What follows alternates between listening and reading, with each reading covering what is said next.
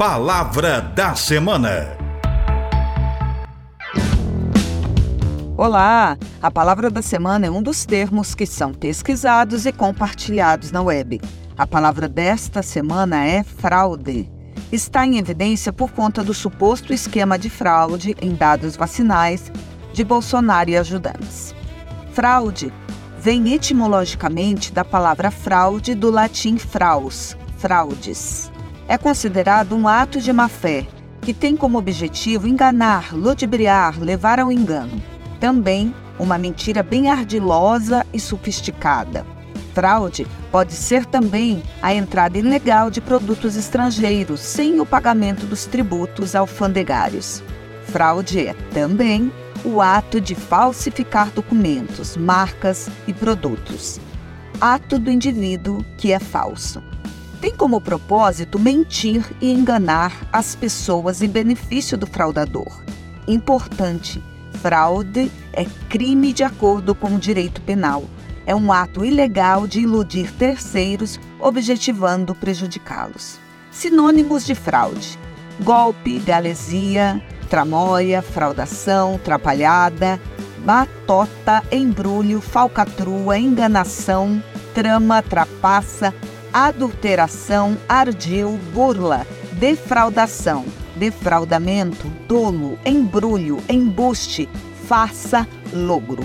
A fraude criminal pode incluir a fraude nigeriana, propaganda enganosa, roubo de identidade, esquema em pirâmide, falsificação de documentos ou assinaturas, apropriação de propriedade de outros sob custódia através da violação de confiança, fraude da saúde, vendendo produtos inócuos como remédios falsos, criação de empresas falsas, insolvência de instituições bancárias e de seguro.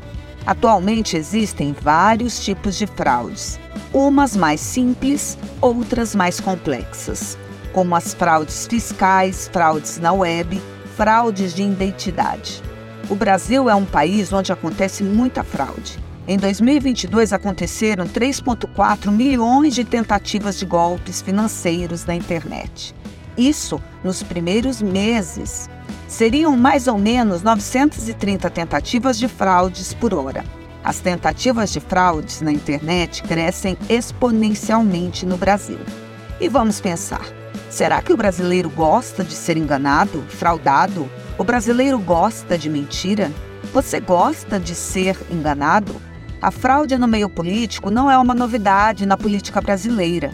Historicamente, no período de 1894 a 1930, aconteceu a prática fraudulenta das oligarquias brasileiras, conhecida como prática da degola. E pelo jeito continuam querendo nos degolar com mentiras, fabricação de mentiras, fabricação de narrativas, alteração de dados, essa multiplicidade de ilegalidades com uma diversidade de natureza e origens precisa ser combatida. Dizem que o diabo é mentiroso e pai da mentira, mas também que a verdade é a arma mais poderosa contra o diabo. Então, pega na mentira.